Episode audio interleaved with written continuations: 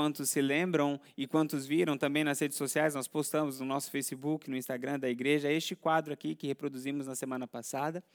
Próximo slide, por favor. Aqui onde nós falamos sobre tentação, consequência dos nossos erros, adversidade e provação. Aqui vimos o que cada coisa é entendemos a diferença entre elas e o objetivo, de onde vem e tudo mais. Na série, na mensagem da semana passada, a gente pôde entender o que estamos falando quando trazemos à tona essa expressão prova de fogo. Depois nós falamos não apenas da compreensão do que é uma prova na nossa vida, mas também para que serve. E descobrimos, à luz da palavra de Deus, que todas as vezes que passamos por uma prova, nós temos a oportunidade de crescer, testemunhar e vivenciar a recompensa de Deus, aquilo para o qual Deus nos chamou para ser, para vivenciar. E não apenas isso, nós também, à luz da palavra de Deus, trouxemos um exemplo, uma história. E quando falamos de prova de fogo, a primeira história que nos vem à mente é Sadraque, Mesaque e Abidinego. E nós podemos ver, por meio da história destes homens, o quanto isto é verdade. Crescimento, testemunho e recompensa é uma característica daqueles que passam por uma prova de fogo. Bom, isso foi o que nós conversamos na semana passada. Hoje nós vamos falar como enfrentar uma prova de fogo. Por que é tão importante quanto saber o que é uma prova de fogo, saber o que ela gera na nossa vida, qual é a realidade que ela nos, nos submete? Eu acredito que também é importante saber como enfrentar essas provas, como passar por essas dificuldades, porque aqui está um grande desafio, desafio para nós. Saber o que fazer quando as chamas começam a acender na nossa vida, quando as águas começam a se agitar, quando as luzes começam a se apagar e a gente se vê sem norte, sem rumo sem força. Como enfrentar essas provas de fogo? E hoje nós vamos pegar a história de um personagem que passou por uma grande prova de fogo, mas que venceu, e vamos aprender com a história dele. Vou tentar estabelecer aqui hoje uma, um diálogo com este personagem. A ideia é que a gente consiga imaginar esse cenário, que ele estivesse aqui, a gente pudesse perguntar: conta pra gente como é que você fez para vencer essa prova. Então, à luz da história dele, ouvir estes conselhos. O personagem a quem me refiro é Gideão. A história de Gideão ela está registrada em, em Juízes, capítulo 6 até o verso até o capítulo 8. Aí nós vemos a história de Gideão, uma história que vale a pena você ler. Então, se você durante a semana puder separar um tempo para voltar a este texto, estudar os pormenores, os versículos que estão ali e entender um pouco melhor a história dele. Como não podemos ler aqui uh, esses dois capi esses capítulos, né, os 6, 7, 8, os três capítulos que conta a história toda, eu vou fazer um resumo da história e depois nós vamos aos conselhos de Gideão para nós, para superarmos as nossas provas. O povo de Israel estava debaixo de uma grande opressão, que estava sendo submetida, submetido pelo povo midianita. O povo de Israel havia pecado, abandonado o Senhor, e então o povo midianita se levantou contra o povo de Israel e estava debaixo de uma grande opressão. Tudo que o povo de Israel plantava, os midianitas vinham e tomavam. Tudo que eles criavam, todas as criações, eles vinham, matavam e levavam tudo. Essa era a situação do povo de Israel por conta dos seus pecados. Mas o povo de Israel se lembrou de Deus. E então clamou ao Senhor por misericórdia. O nosso Deus, mesmo sendo um Deus justo, juiz também é um Deus de amor misericordioso. Ouviu a oração do povo e falou: Ok, eu perdoo e eu vou livrar vocês. E então escolheu Gideão para que Gideão fosse essa ferramenta de libertação, de transformação deste contexto opressor que Israel estava vivendo. Chega Gideão, chama Gideão para ser um juiz libertador Gideão aceita esse chamado, aceita essa convocação e então vai para a guerra. Os irmãos conhecem a história. Faz toda aquela peneira que começa com 32 mil, depois 10 mil, depois só 300, e só os 301, porque Gideão estava junto, 301 homem, homens vão para a batalha e conseguem vencer os midianitas, e o povo desfruta então de uma libertação. Essa é a história maior essa é a história do povo de Israel. Essa é a história de um juiz libertando o povo de Israel. Essa é história de um povo que estava perdido, sofrendo as consequências dos seus erros, clamaram por perdão, misericórdia, o Senhor interveio e fez a transformação e libertou. Essa é história maior. Mas dentro dessa história maior existe uma história menor, porém que tem uma importância do mesmo tamanho, da mesma proporção que essa história maior. A história menor a que me refiro é a história que acontece entre Gideão e Deus. Já não é a história de Israel e Deus. É a história que acontece entre Gideão e Deus. É a história em que Deus submete Gideão a provas para que ele pudesse crescer, dar testemunho e chegar exatamente onde o Senhor queria que ele chegasse.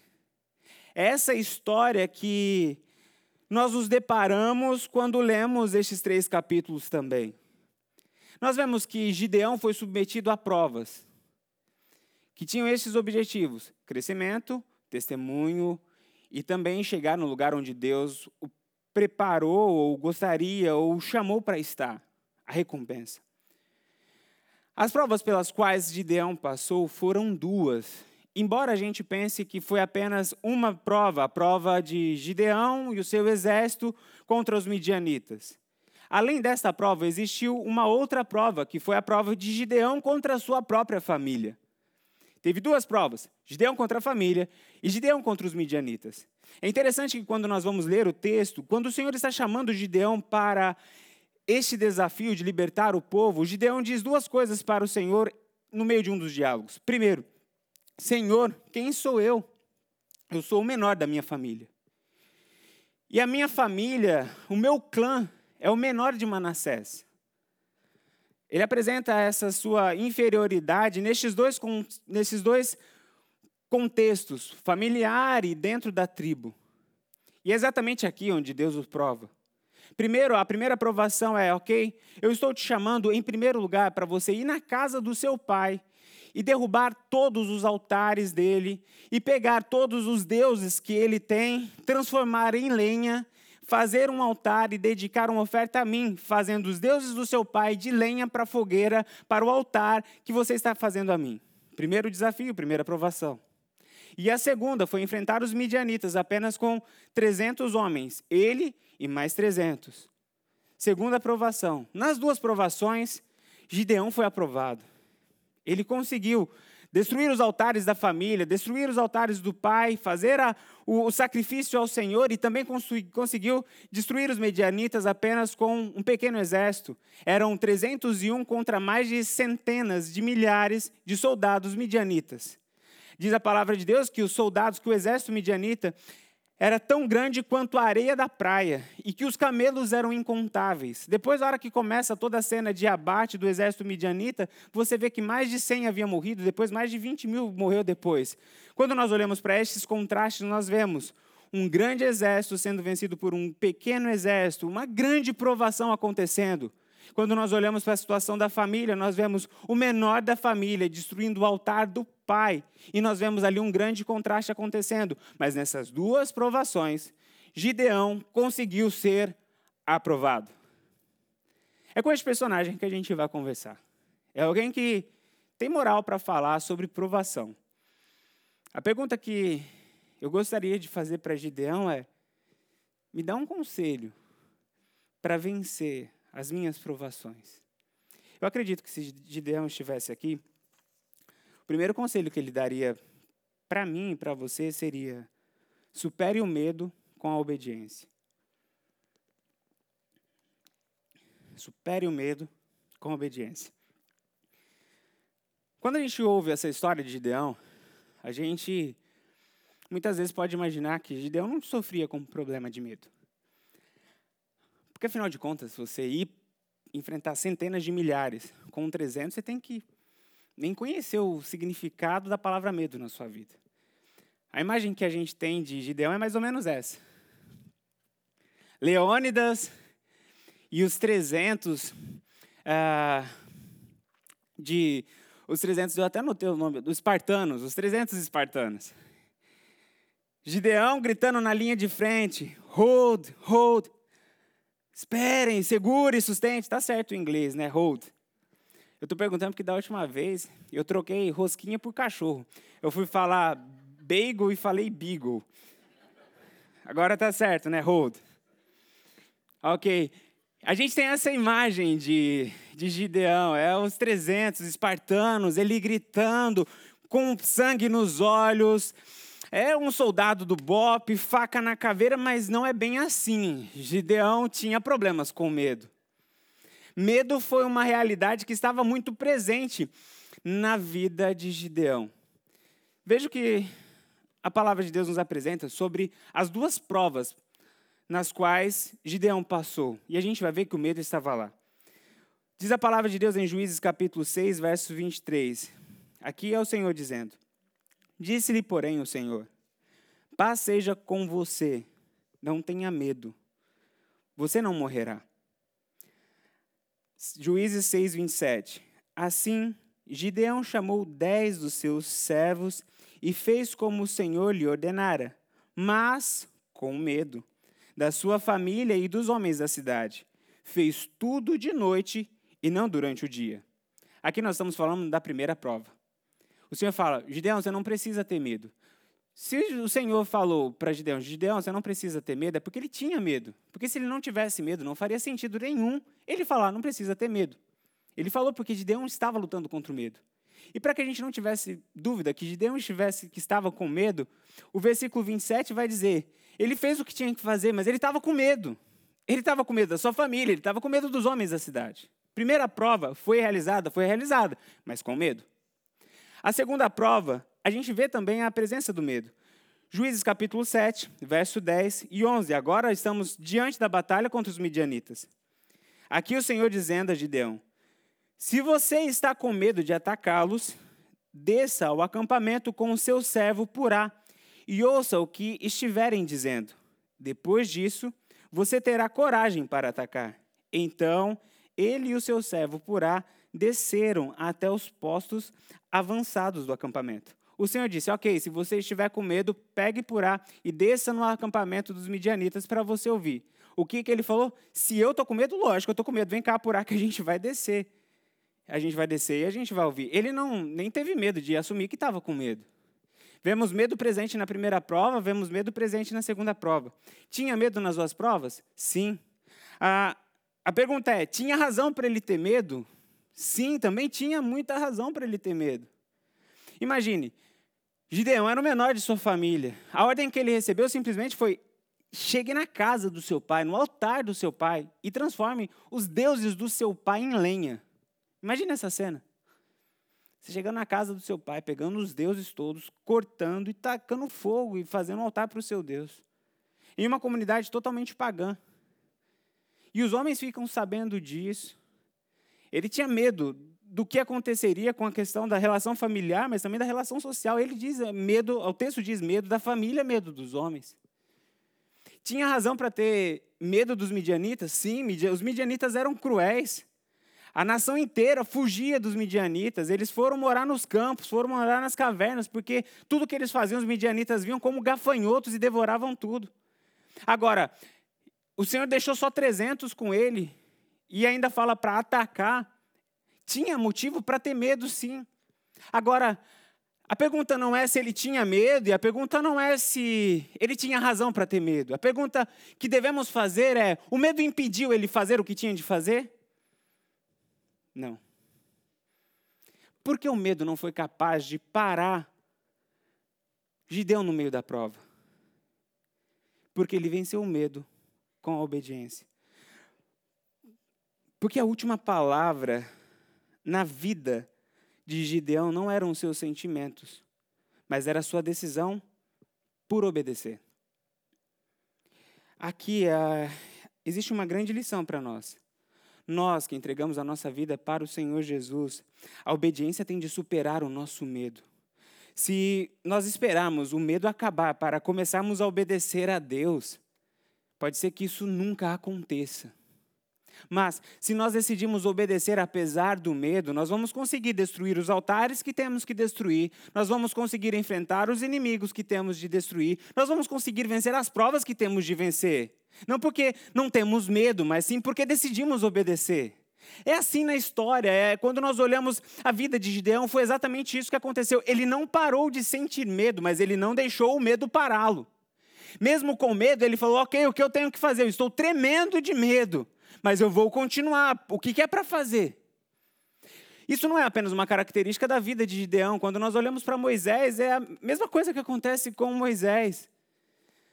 Moisés estava com muito medo quando foi chamado, afinal de contas, ele saiu fugido do Egito. E agora o Senhor chama ele para libertar o povo de Israel. Acho que medo era uma palavra que caracterizava o sentimento de Moisés.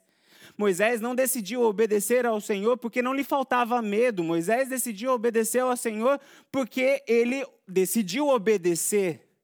Ele decidiu se mover porque a decisão dele foi independente do medo, eu vou obedecer. Existem decisões na sua vida que, que você precisa tomar e pode ser que você ainda não tomou essa decisão, não começou o que precisava começar, não abandonou o que precisava abandonar, não fez o que deveria fazer por medo, está esperando o medo ir embora para você fazer. Eu tenho duas notícias para você. Uma boa e uma ruim. Vamos começar pela ruim. A ruim é a seguinte: se você uh, está esperando o medo ir embora para você fazer o que tem de fazer, pode ser que nunca você faça o que tem de fazer. Porque o medo é um dos nossos adversários mais presentes e persistentes. Nem sempre a gente vai conseguir eliminar o medo, a gente vai ter que aprender a conviver com ele. Se você esperar o medo ir embora para você obedecer a Deus, você nunca vai conseguir obedecer a Deus. Se a sua obediência está afiançada na ausência do medo, é uma obediência que vai comprometer a tua história, porque é uma obediência fraca. O que nos faz vencer uma prova não é a ausência do medo, mas é a decisão pela obediência. Essa é a notícia ruim que tenho para te dizer. Se você está esperando o medo ir embora para você obedecer, pode ser que você nunca obedeça. Mas a notícia boa é que dá para você obedecer mesmo com medo. A história de Gideão está aqui para nos provar exatamente isso. Eu citei uma frase agora há pouco, e essa frase não é minha, de um cantor poeta chamado Tiago Grulha. Ele diz em uma de suas músicas: Eu não parei de sentir medo, mas eu não deixarei o medo me parar. Eu acredito que essa frase é uma frase que representa muito bem Gideão. Ele não parou de sentir medo, mas ele não deixou o medo pará-lo. Eu acredito que a história de Gideão está aqui não para que a gente construa um altar para Gideão, mas essa história de Gideão está aqui para nos mostrar que é possível para nós obedecermos a Deus, vencermos as provas da nossa vida, mesmo com medo. Tem muitas pessoas que, por conta do medo, por conta deste sentimento que vai tomando o coração, desiste por conta do medo, não começa por conta do medo, se destrói por conta do medo, comete loucura por conta do medo, fica doente. Mas nós somos filhos do Senhor, o Deus Altíssimo. E nós somos chamados para obedecer, independente do medo. A palavra de Deus para mim e para você hoje é: não deixe de começar por conta do medo, mas comece em obediência. Não destrua o que o Senhor está construindo por conta do medo, mas construa em obediência. Não adoeça por conta do medo, mas trilhe o caminho de cura em obediência. Quando nós olhamos para a história de Gideão, nós só conseguimos ver um final feliz, um final de sucesso, porque ele venceu o medo com a obediência. De uma maneira bem prática, se tem algo que você precisa fazer, que é correto a ser feito, que é uma expressão de obediência, e você ainda não tomou a decisão de fazer porque você está com medo do que os outros vão pensar, do que pode acontecer, de você estar sozinho, eu quero dizer para você, o medo não pode determinar as suas atitudes.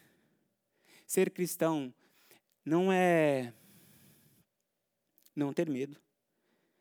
Ser cristão é não permitir que o medo controle a sua vida, mas é fazer com que a obediência a Deus determine suas decisões, mesmo em meio à prova, mesmo em meio ao medo. Assim nós vencemos as nossas provas. Não deixe o medo controlar. Supere o medo com obediência. O que eu tenho de fazer, o que é o correto a se fazer. Faça, que você está dando um passo a mais adiante para fora da sua aprovação. Gideão, entendi. Eu tenho que vencer o meu medo com a obediência. Mas tem mais algum conselho? Eu acredito que Gideão diria sim, tem mais um conselho é desenvolva a sua coragem. Quando nós olhamos para a história de Gideão, nós vemos que sim, ele teve medo Sim, que ele superou o medo com obediência, mas também vemos que a coragem foi sendo desenvolvida na vida dele. Um é o Gideão do começo da aprovação, outro é o Gideão do final da história. Ok, nós sentimos medo, ok, nós superamos o medo com a desobediência, mas não está ok. Vivemos eternamente covardes. A palavra de Deus diz que nós não podemos ser covardes. E quando nós olhamos para a história de Gideão, nós vemos a coragem dele sendo desenvolvida. Veja o que a palavra de Deus nos apresenta e o que o texto nos escreve sobre Gideão. Aqui nós estamos já no final. Lembra que a história de Gideão está em Juízes capítulo 6, 7, 8? Aqui nós estamos no capítulo 8, verso 20 e 21. Diz assim a palavra de Deus. E Gideão voltou-se para Jéter, seu filho mais velho, e lhe disse: Mate-os. Porém, teve medo e não desembanhou a espada, pois era muito jovem. Mas Zeba e Zalmuná disseram: Venha, mate-nos você mesmo. Isso exige coragem de homem. Eles viraram para Gideão e disseram: Venha, mate você mesmo, porque isso exige coragem de homem. Então Gideão avançou e os matou, e tirou os enfeites do pescoço dos camelos deles. É fato que Gideão teve medo, é fato que o medo esteve presente em boa parte da história de Gideão, mas também é fato que a coragem foi sendo desenvolvida na vida de Gideão. Uma era a coragem do começo da história, a outra era a coragem no final da história. A coragem foi sendo desenvolvida. Nós precisamos que a nossa coragem seja desenvolvida para que a gente consiga fazer o que Deus nos chamou para fazer, para que a gente consiga dar o testemunho que temos de dar, que a gente cresça, para que a gente consiga crescer nas áreas que o Senhor quer que a gente cresça, para que a gente consiga alcançar os lugares onde o Senhor quer que a gente alcance. Nós precisamos de coragem. Mas a pergunta é como desenvolver coragem? Já posso dizer para você que simplesmente o pensamento positivo não funciona. Só o pensamento positivo por si só não funciona. De você ficar pensando, não, eu sou corajoso, sou corajoso mesmo, eu sou macho. Não funciona ficar olhando no espelho só e falando, você é corajoso, você consegue, você pode. Só isso não funciona. Quando nós olhamos para a história de Gideão, nós vemos que a coragem dele foi desenvolvida, sim, mas não foi simplesmente pelo pensamento positivo. A coragem dele foi desenvolvida porque ele vivenciou um processo. E um processo composto por ouvir, ver e crer. Este é um processo importante na nossa vida se queremos desenvolver a coragem. Ouvir, ver e crer. Vamos ver como isso aconteceu na vida de Gideão. Gideão ouviu a Deus. O começo da, da história é Gideão conversando com Deus. E nessa conversa, o Senhor está regando a coragem de Gideão. Primeiro, Gideão estava em um lagar, em um lugar que era feito para espremer ou uvas ou então olivas para fazer vinho ou azeite. Ele estava ali malhando trigo. O Senhor chega ali e fala: Olha, vamos conversar, eu vou dar uma orientação para você. Você que é um grande guerreiro, mas está trabalhando como um agricultor, eu vou dar uma orientação para você sobre sua missão. Ali no diálogo com Deus, ele estava se enchendo um pouco mais de coragem sobre o que ele deveria fazer. Uma coisa é você ouvir sobre o que você deve fazer de alguém que está perdido, mas uma outra coisa é você ouvir o que você deve fazer de alguém que tem a história nas palmas das mãos. Depois, no diálogo com Deus, o Senhor diz para ele: Olha, você é um grande guerreiro. Ele estava ouvindo sobre a identidade dele.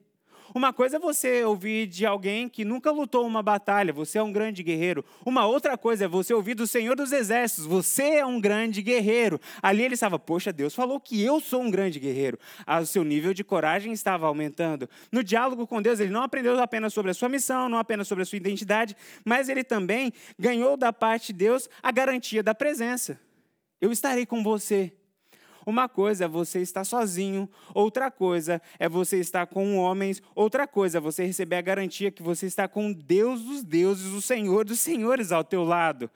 Sozinho, com homens e com Deus. Aqui você tem uma coragem crescendo dentro de Gideão, porque ele estava ouvindo o que Deus estava falando para ele. No diálogo com Deus, ele também ouviu sobre o futuro. Você não morrerá. Grande guerreiro, você não morrerá. Uma coisa é você ouvir das pessoas que estão à sua volta, vai ficar tudo bem. Outra coisa é você ouvir dos médicos, vai ficar tudo bem. Outra coisa é você ouvir daquele que é o Alfa e o Ômega, aquele que já está no futuro. Vai ficar tudo bem. A coragem de Gideão foi aumentando, foi crescendo. A lição que nós tiramos daqui é: se nós quisermos que a nossa coragem cresça, nós precisamos ouvir mais Deus. Isso vai dizer mais sobre nós, isso vai dizer mais sobre a nossa missão, isso vai dizer mais sobre as nossas lutas, isso vai dizer mais sobre o nosso futuro. Muitas vezes nós estamos nos acovardando porque estamos dando ouvido para as pessoas erradas. Estamos dando os ouvidos até para o nosso próprio coração que é enganoso, ao invés de gastar tempo, investir tempo na presença de Deus. É o que nós acabamos de cantar. Eu sou quem tu dizes que eu sou. Quando nós aprendemos o valor disso, nós vamos nos encher de coragem. Não é o que o mundo diz, não é o que eu penso sobre mim, mas é o que Deus diz que eu sou. Não é o que o mundo diz qual vai ser o meu final. Não é sobre o destino que estão preparando para mim, mas é o destino que Deus colocou na minha frente. Quando nós ouvimos mais o Senhor, a nossa coragem vai crescendo. Mas não é apenas ouvir, também é ver. Gideão viu o agir de Deus no primeiro, na primeira prova. Ele tinha isso. Eu pensei que eu ia morrer. Eu pensei que, os meus, que meu pai ia se rebelar contra mim, ia me entregar na mão dos homens que queriam me matar. E ao invés de ouvir isso do meu pai, de ser perseguido pelos homens, eu não sei bem o que aconteceu, eu não esperava isso. Mas o meu pai que servia Baal, que, veio, que servia os outros deuses, quando todos quiseram se levantar contra mim, para me matar por conta daquilo, o meu pai fez algo que eu jamais esperaria que ele fizesse. Ele virou para todos os homens e falou: Baal que lute. E a partir daquele momento, o nome de Gideão foi mudado para Jerubaal, que significa aquele que luta contra Baal. Que Baal se levante contra Gideão. Ele olhava para aquilo e falava: Deus está agindo. Depois, quando ele foi enviado para o acampamento dos midianitas, ali com o amigo dele, quando ele chegou lá, ele viu o que Deus estava fazendo já no meio dos midianitas. Um dos soldados teve um sonho, que era um, algo muito estranho que estava vindo sobre o acampamento dos midianitas e derrubava as tendas e acabava com tudo. E ao olhar, ouvir aquilo ali, um outro soldado midianita falou: Olha, isso só pode ser uma coisa. O Deus de Baal nos entregou nas mãos de Gideão. O Deus de Gideão entregou nas mãos de Gideão o nosso exército, o nosso povo. Quando Gideão estava ali, escondido, ouvindo essa conversa dos midianitas, ele viu que Deus estava agindo. O que nós aprendemos disso é que, se quisermos que a nossa coragem cresça, nós precisamos abrir os nossos olhos para aquilo que Deus já está fazendo na nossa vida e aquilo que Deus já fez. Pare um pouco e lembre da sua história. Eu acredito que você já passou por momentos muito difíceis na sua vida. Principalmente se você é imigrante, você já passou por momentos muito difíceis. Mas veja como Deus cuidou de você. Veja como Deus não, não permitiu que o mal lhe tocasse de uma forma que você imaginava que tocaria. Lembre-se disso e você vai ter ainda mais coragem. O mesmo Deus que cuidou de mim no passado é um Deus que não muda, portanto, Ele cuida do meu presente. Eu posso descansar, eu posso ter a coragem, a tranquilidade que Ele vai cuidar do futuro. Abra os seus olhos para ver tudo aquilo que Deus fez. Não se esqueça dos milagres, das bênçãos, da proteção de Deus no teu passado. Isso será alimento para a tua coragem no presente, para enfrentar os desafios de agora e do futuro. Ouça e veja o que Deus fez e o que Deus está fazendo não é porque você está no meio dos midianitas que você está fadado ao fracasso.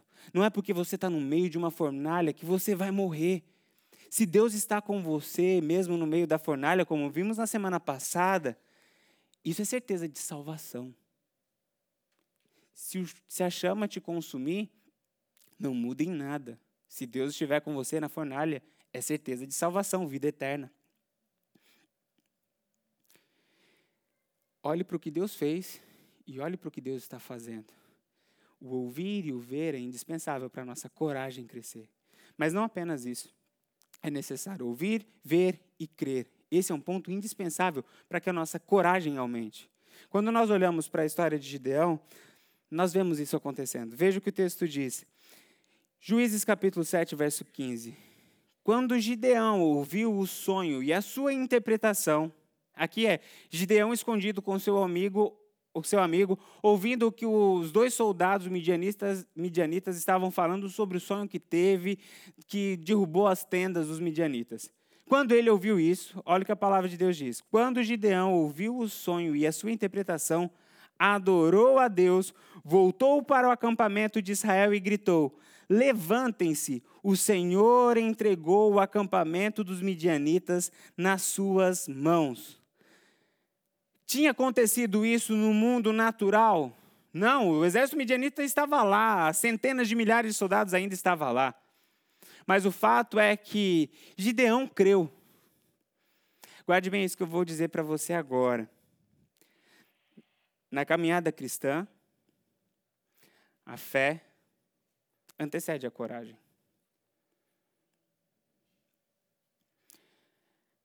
Se nós quisermos ter coragem, nós precisamos dar os passos de fé. Gideão foi assim.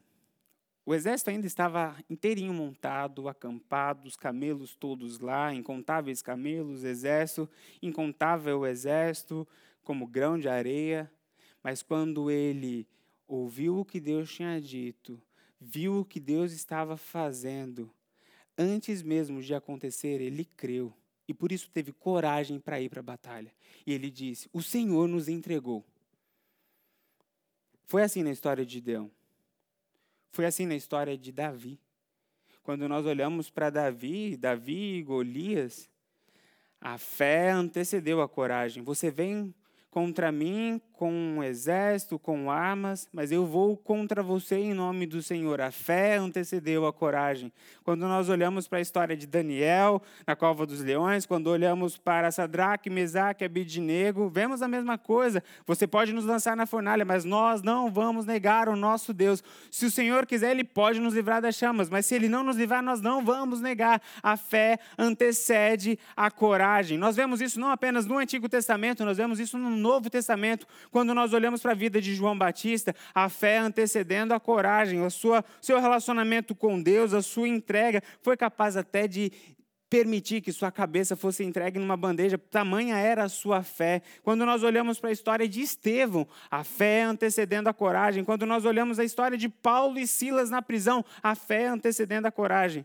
Quando nós olhamos para todos esses homens, o sentimento que bate no nosso coração é como eles eram corajosos. Mas nós não podemos ignorar um ponto que é muito importante na história deles, que é o tamanho da fé deles. Eu acredito que essas histórias elas estão aí para nos ensinar uma coisa.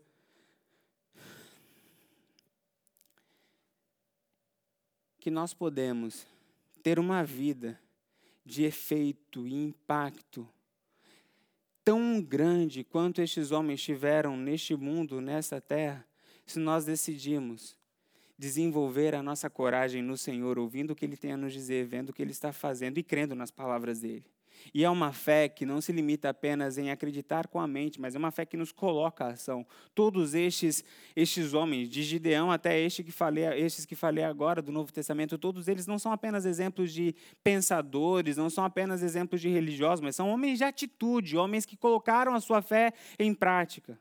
A palavra de Deus nos diz em 2 Timóteo capítulo 1, verso 17, pois, pois Deus não nos deu espírito de covardia, mas de poder, de amor e de equilíbrio. O que este texto nos ensina é que precisamos desenvolver a nossa coragem que nós não podemos viver intimidados, que nós não podemos viver acovardados com os desafios, com as provações. Momento de prova é um momento difícil, sim, é um momento difícil. É, nos coloca em xeque os coloca em xeque os nossos sentimentos, coloca em xeque a nossa família, coloca em xeque os nossos sonhos, nos acovarda, nos apequena. Antes da prova, nós nos sentimos quase que super-homens, mas quando nós entramos em uma prova, a gente fica pequeno, a gente fica vulnerável, a gente se sente fraco. Mas neste momento, é o momento que nós devemos abrir os nossos ouvidos ainda mais para ouvir o que Deus tem a dizer, abrir os nossos olhos ainda mais para conseguir enxergar o poder dele e crer com todas as nossas forças para vivenciarmos e fazermos aquilo que o Senhor está nos chamando para vivenciar e fazer. Desta forma, nós vamos conseguir sair do outro lado da prova, vivenciando os planos e os sonhos de Deus. O que eu quero dizer para você nessa manhã é: não se acovarde, mas cresça em coragem no relacionamento com Deus, porque Deus não te deu espírito de covardia. Se conversássemos com Gideão, acredito que este seria o conselho dele. Desenvolva a sua coragem. E o terceiro e último conselho que creio que Gideão daria para nós, por meio de sua história, seria: aceite perder para ganhar. Eu acredito que essa é uma grande lição para atravessarmos uma aprovação. Aceite perder para ganhar. Veja o que diz a palavra de Deus, Juízes capítulo 7, do 2 ao 4.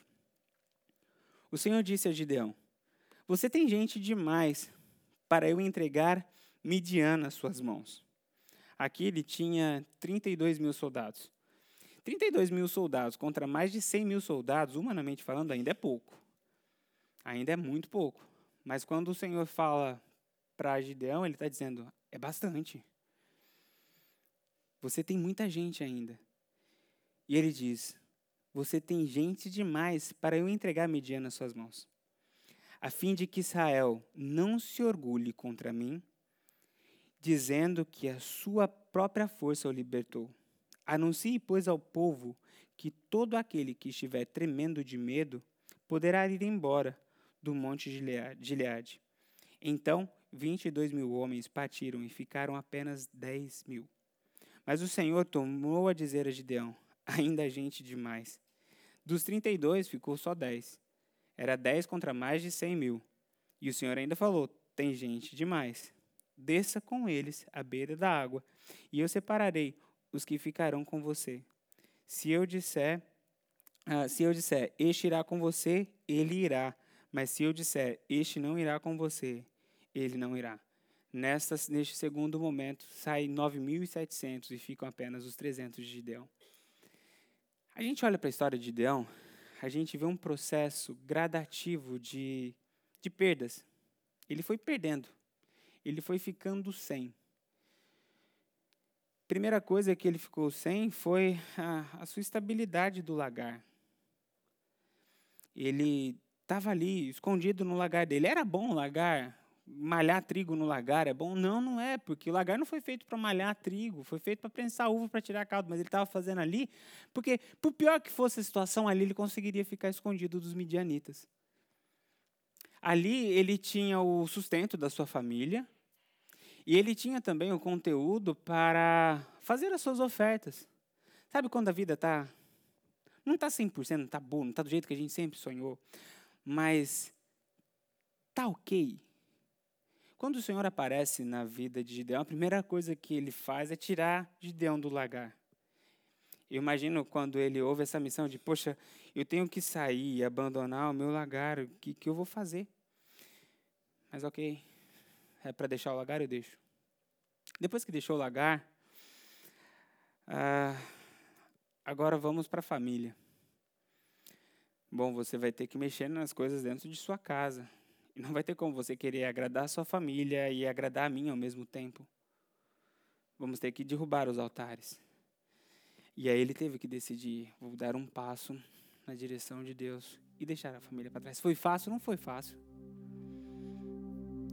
Parou por aí? Não, não parou. Tá ok, Deus, já deixei lagar, já deixei família, mas agora eu tenho um exército. Eu acho que agora começou, agora começou a parte do receber. Não, esse exército está muito grande. Tem que deixar mais. Sai aí 22. Tá bom, né, Deus? 10, tá bom. É um número bom. Não, ainda tá muito. Sai mais.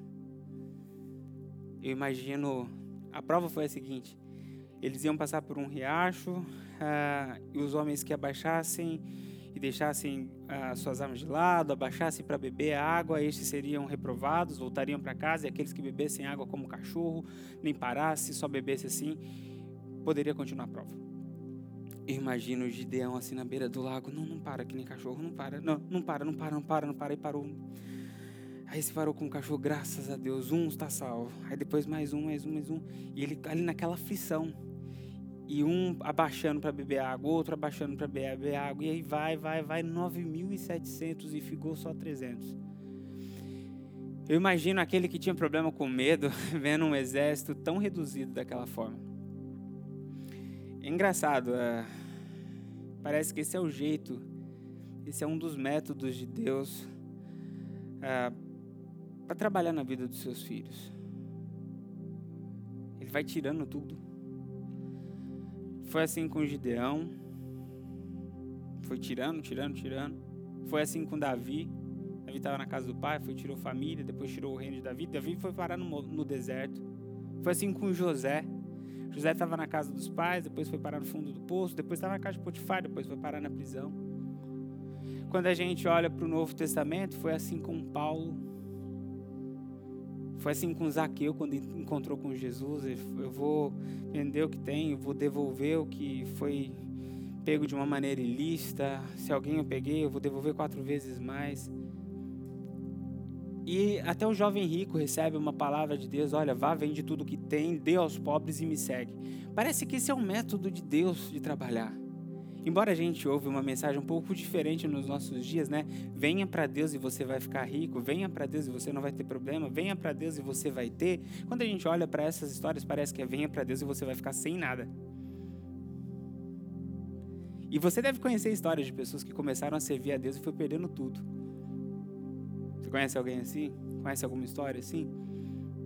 Talvez essa pode ser até a sua história. A gente passou por isso também, eu e Jéssica.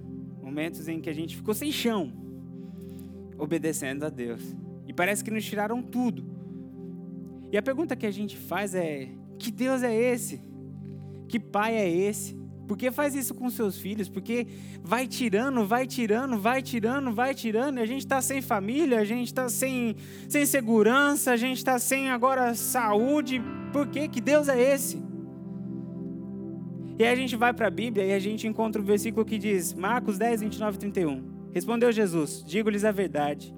Ninguém que tenha deixado casas, irmãos, irmãs, mãe, pai, filhos ou campos por causa de mim e do Evangelho deixará de receber cem vezes mais já no tempo presente casas, irmãos, irmãs, mães, filhos e campos, e com eles perseguição. E já na era futura, a vida eterna. Contudo, muitos primeiros serão os últimos e os últimos os primeiros. Um outro versículo, Mateus 16, verso 25. Pois quem quiser salvar a sua vida perderá, mas quem perder a sua vida por minha causa encontrará. Que Deus é esse? Que Deus estranho é esse? Que vai tirando as coisas daquele, daqueles que decidiram se entregar, que decidiram dizer sim. Gideão diria: Esse é o Deus que nos prova, esse é o Deus que permite as fornalhas, esse é o Deus que nos manda para as batalhas, mas esse é o Deus que não nos abandona. E muitas vezes ele tira todas essas coisas com um objetivo muito claro. Deixe-me ler de novo uma parte só deste versículo, para que a gente consiga entender um pouco melhor o porquê muitas vezes Deus tira as coisas da gente. A fim de que Israel não se orgulhe contra mim, dizendo que a sua própria força o libertou. Um dos objetivos de Deus tirar, Deus tirar as coisas de nós é para matar o nosso orgulho. Para saber que a nossa história não é resultado apenas dos nossos esforços, da nossa inteligência, da nossa capacidade. Para mostrar que sim, somos muito vulneráveis.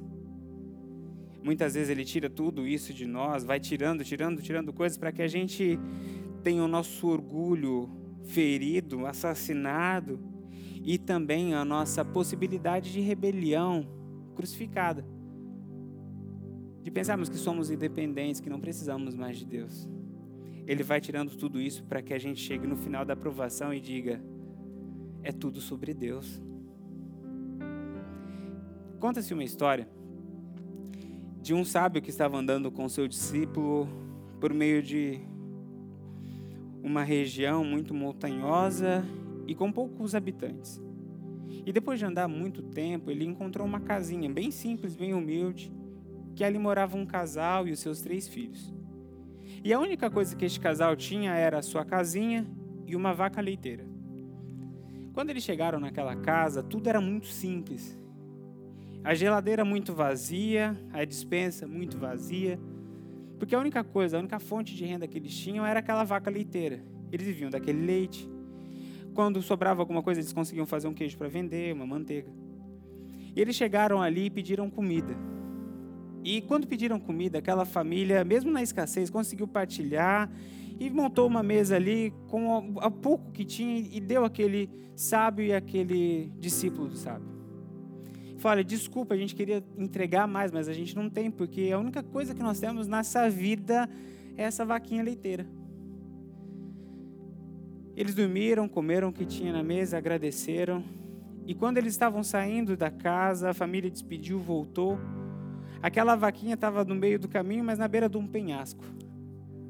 O sábio olhou para um lado, olhou para o outro, viu que a família não estava ali e empurrou aquela vaquinha no penhasco a vaquinha morreu.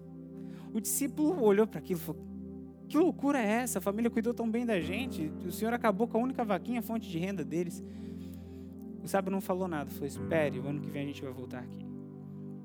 No ano seguinte ele voltou com o discípulo.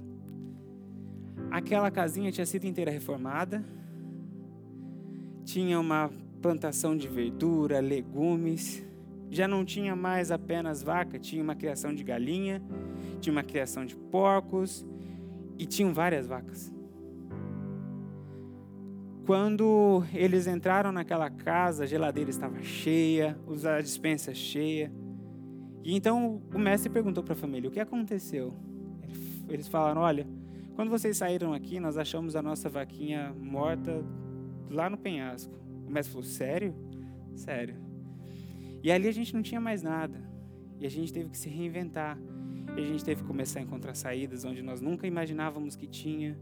E ali a gente começou a crescer de um jeito diferente, a gente começou a abrir os nossos olhos e ali nós, e aí a gente encontrou a prosperidade.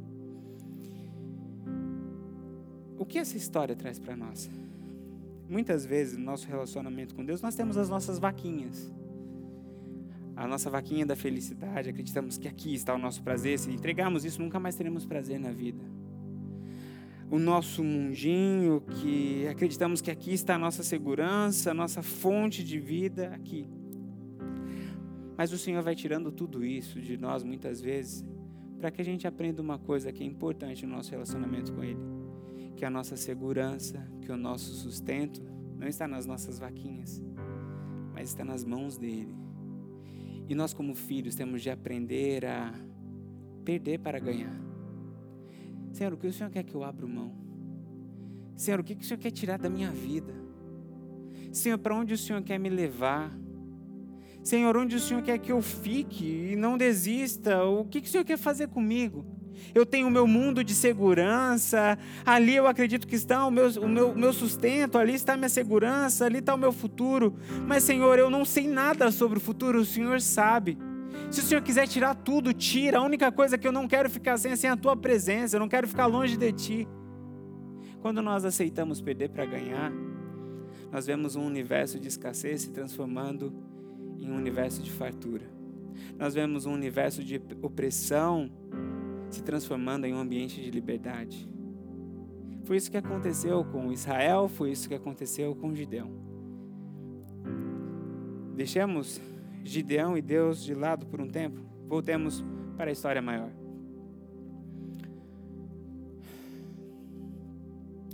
Israel foi liberto.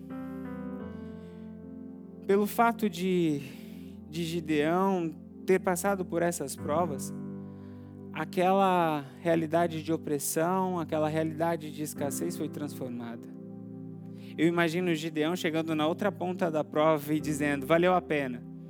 Valeu a pena vencer o medo com a obediência. Valeu a pena desenvolver a minha coragem ouvindo, vendo e crendo em Deus. Valeu a pena aceitar perder a minha o meu lagar, aquela tensão com a minha família, aqueles aquele exército de 32 mil homens sendo reduzido em 300, valeu a pena aceitar perder para ganhar, porque hoje eu vejo liberdade. Hoje eu vejo vida, hoje eu vejo fartura, valeu a pena. Eu imagino o Gideão chegando na outra ponta, ele que antes se via como o menor de sua família e o seu clã, o menor de Manassés, chegando no final da história, vivenciando aquilo que só Deus enxergava.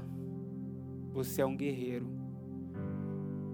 Antes ele se via como o menor, Antes, eu acredito que até as pessoas poderiam ver Gideão como um simples agricultor, mas depois que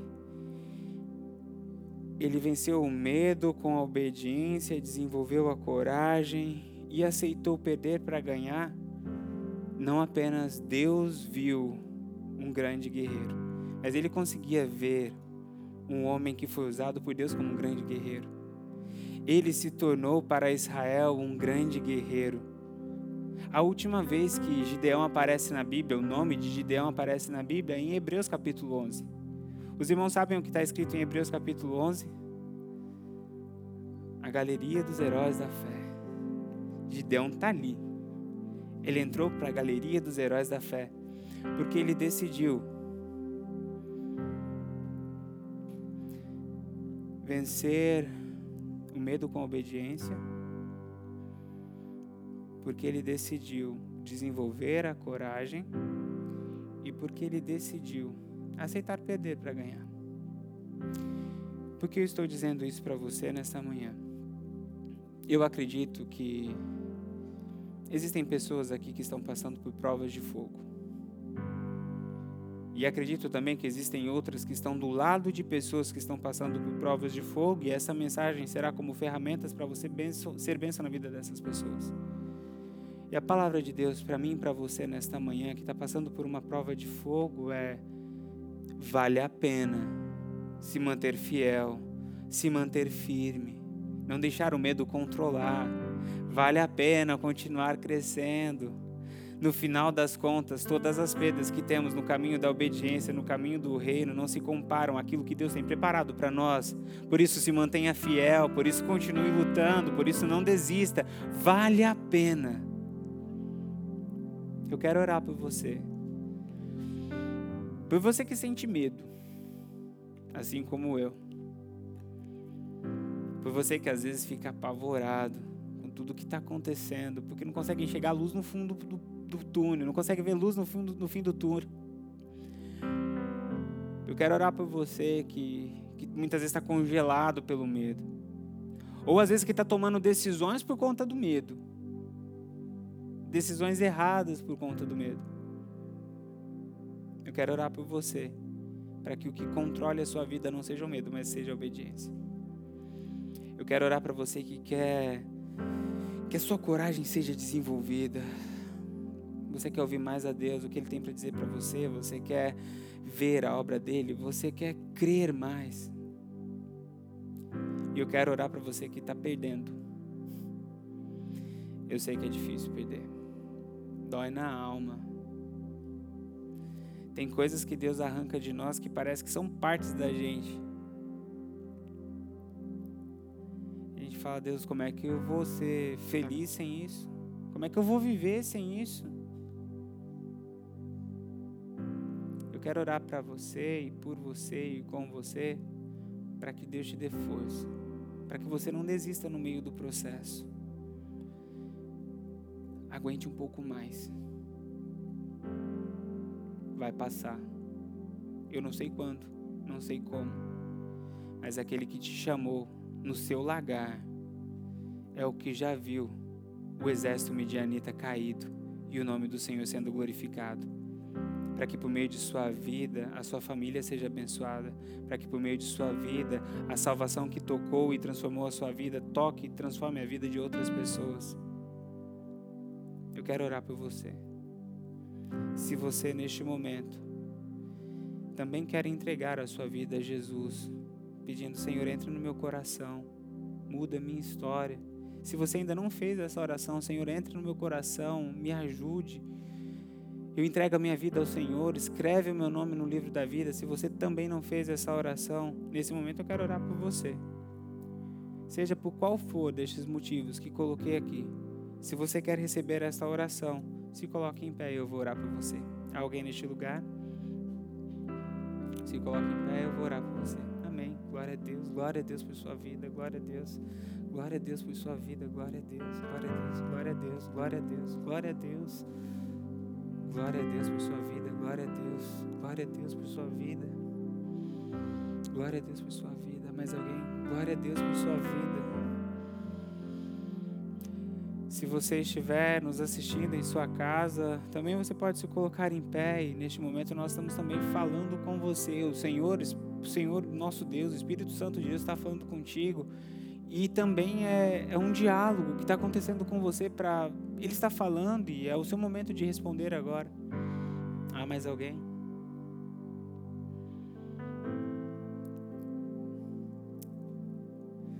Glória a Deus por sua vida. Senhor nosso Deus e nosso Pai, nós estamos aqui diante do Senhor e muitos de nós estamos no meio da fornalha. Estamos no meio de, de uma batalha, Pai.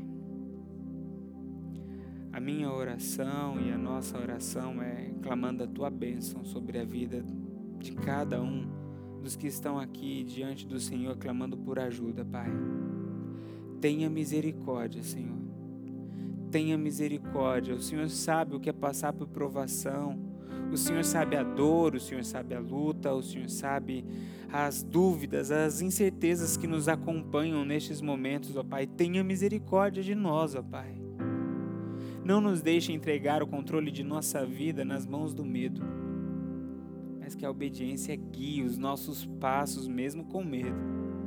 Pai, em nome de Jesus eu clamo para que o Senhor traga ao nosso coração coragem para que possamos olhar para a nossa vida com os olhos da fé, para que possamos abrir os nossos ouvidos para ouvir não o que o mundo está dizendo, não o que os nossos pensamentos gritam na nossa mente, mas para ouvir a tua palavra sobre o que o Senhor tem para nós, sobre o que o Senhor nos diz, sobre quem nós somos, sobre o que fazemos, sobre o que seremos, ó Pai. Abra os nossos ouvidos, abra os nossos olhos, aumente a nossa fé, ó Pai, que possamos caminhar de fé em fé, de graça em graça, de glória em glória na tua presença, Senhor. Em nome de Jesus, nós colocamos diante de Ti aqueles que estão no, no momento de perda, Pai. Aqueles que estão perdendo bens, aqueles que estão perdendo saúde, aqueles que estão perdendo entes queridos, ou estão distantes, ó Pai, daqueles que amam. Nós pedimos para que o Senhor ajude-nos nos fortaleça, Pai. Para que a gente não abandone esse processo, para que a gente não se revolte contra Ti, mas para que a gente fique firme, Pai. As nossas forças não nos dão condições para continuar essa caminhada. Por isso nós clamamos ao Senhor: tenha misericórdia de nós e nos ajude. Em nome de Jesus, ó Pai, eu peço para que uma força sobrenatural que vem de tua parte possa encher o teu povo nesta manhã, que possamos sair daqui diferente da forma como entramos. Pai, em nome de Jesus, reanime os que estão cansados, levante os que estão caídos, fortaleça aqueles que estão fracos, ó Pai. Em nome de Jesus, que possamos marchar como soldados valentes, ó Pai. O Senhor sabe que somos pequenos, o Senhor sabe de onde viemos, o Senhor sabe as nossas fraquezas, mas o Senhor apenas não conhece o nosso passado, o nosso presente, mas o Senhor sabe o nosso futuro e o futuro para o qual o Senhor está nos chamando. Por isso, em nome de Jesus, nos fortaleça para que a gente consiga chegar lá, para que a gente consiga ser aquilo para o qual o Senhor nos chamou para ser. Em nome de Jesus, nós clamamos ao Senhor: tenha misericórdia e aviva a tua igreja, renove as forças do teu povo. Em nome de Jesus, derrame a tua unção de uma maneira sobrenatural sobre as nossas vidas. Em nome de Jesus, ó Pai, que aqueles que estão pensando em desistir, que aqueles que estão pensando, ó Pai, em parar, em cansar, que estão cansados, estão pensando em jogar a toalha, ó Pai, em nome de Jesus, fortaleça com o teu espírito, com ânimo novo, com vinho novo, com unção nova, ó Pai. Nós clamamos a tua graça sobre o teu povo. Não nos deixe cair, não nos deixe desanimar, pois nós queremos a liberdade que vem de tua parte. Nós queremos a graça que vem de tua parte, nós queremos a bênção que vem de tua parte, nós queremos vivenciar tudo aquilo para o qual o Senhor nos chamou para viver. Em nome de Jesus, nós clamamos a tua bênção sobre as nossas vidas. Em nome de Jesus, é essa oração que nós te fazemos. Amém, amém e amém.